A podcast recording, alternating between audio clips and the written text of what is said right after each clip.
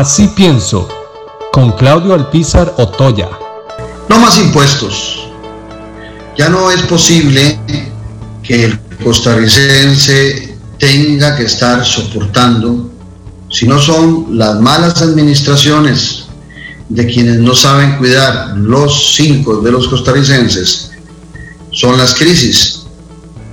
Pero hay que recordar que en este momento, cuando se plantea triplicar el impuesto que se paga por las casas, por las propiedades, y que se parte de casas que son precios muy normales hoy en día de 30, 50 millones, eso es lo que cuesta una propiedad, una casa hoy en día, no es, no es una casa de lujo ni siquiera. Y cuando se plantea aumentar ese impuesto, sin duda lo que se está planteando es que sea la clase media costarricense o la clase media baja la que deba pagar ese impuesto en una gran cantidad, en una gran proporción. Son muchas más las casas de ese nivel, de 30 a 120 millones de colones en nuestro país,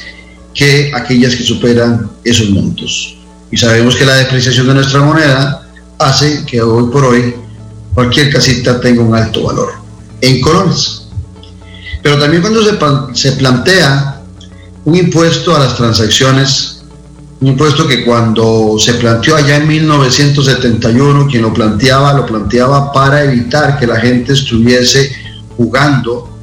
y cambiando eh, a dólares su moneda, buscaba ver la estabilidad, que la gente funcionara con su moneda eh, estatal no que estuviera eh, comprando divisas de otros países, nunca se hizo con la intención de cobrar a cualquier transacción. Usted si hace transacciones en cajeros, si hace transacciones bancarias, si lo hace a través de Internet, va a estar pagando una cantidad significativa.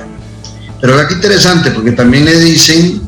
que se va a bajar para eh, los empresarios, que me parece bien, la carga tributaria eh, correspondiente a la Caja Costarricense de Seguro Social. Pero lo que se está haciendo en el fondo es trasladárselo con este impuesto de transacción, porque se dice que ese impuesto, lo que se recoja con ese impuesto, que es un 1% del PIB, según los cálculos de los economistas, pasaría a la caja de seguro social. Entonces se libera a las empresas para eliminar sus cargas sociales, pero se le carga a todos los costarricenses eh, la reposición de ese dinero. Y podríamos seguir hablando de otras tantas más propuestas que hizo el gobierno el día de ayer. Pero el tema fundamental se concentra en que es nuevamente la clase media costarricense el objetivo claro de estos impuestos. No es admisible que en un momento en donde, según las encuestas oficiales, yo creo que es más, pero según las encuestas oficiales del INEC, uno de cada cuatro costarricenses no tiene trabajo y de los tres que tienen trabajo, una gran cantidad están en medio tiempo, están en un cuarto de tiempo o se les suspende periódicamente su trabajo, se le aumenten las cargas impositivas. No tiene ningún sentido que cuando tenemos una economía en caída libre, la única solución que nos planteamos es tocar los salarios y los ingresos de los ciudadanos de la clase media costarricense. Me he cansado de decir en este su programa que la gran apuesta a partir de los años 40 del siglo pasado fue que existiese en Costa Rica una clase media. ¿Y por qué es importante la clase media? Porque produce democracia social, eso es lo que quiero que me comprendan todos los que me escuchan. Y cuando producimos clase media, producimos estabilidad y paz social, paralelamente hacemos la clase media el objetivo de los más pobres y desde el Estado, con buenas políticas públicas y eficientes, promovemos que esa gente pobre pase a la clase media de alguna manera y se mantenga ahí por largo tiempo. Pero también se beneficia de la existencia de la clase media, la clase más poderosa,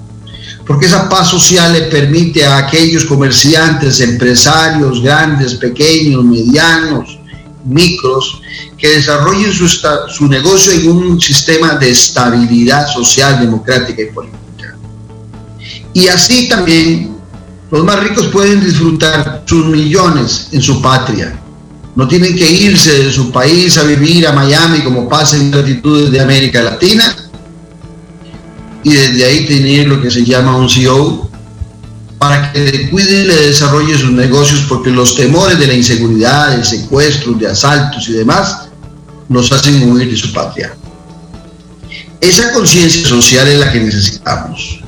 Pero paralelamente también cómo pensar en cobrar más impuestos. Y está demostrado, y lo dicen especialistas, lo vimos en Noches sin Tregua el domingo pasado, cuando el exministro de Hacienda, Rodrigo Chávez, de un paso fugaz por Hacienda, solo seis meses estuvo y esos seis meses le bastaron para darse cuenta la ineficiencia que tiene el Ministerio de Hacienda, la Hacienda Pública, para cobrar impuestos, para cobrar eh,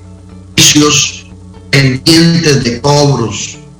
para establecer un buen sistema de cobros. Nos habló de las cantidades exageradas, solo 16 millones de dólares en Hacienda mes a mes en, en instituciones, perdón, en alquiler para las instituciones públicas,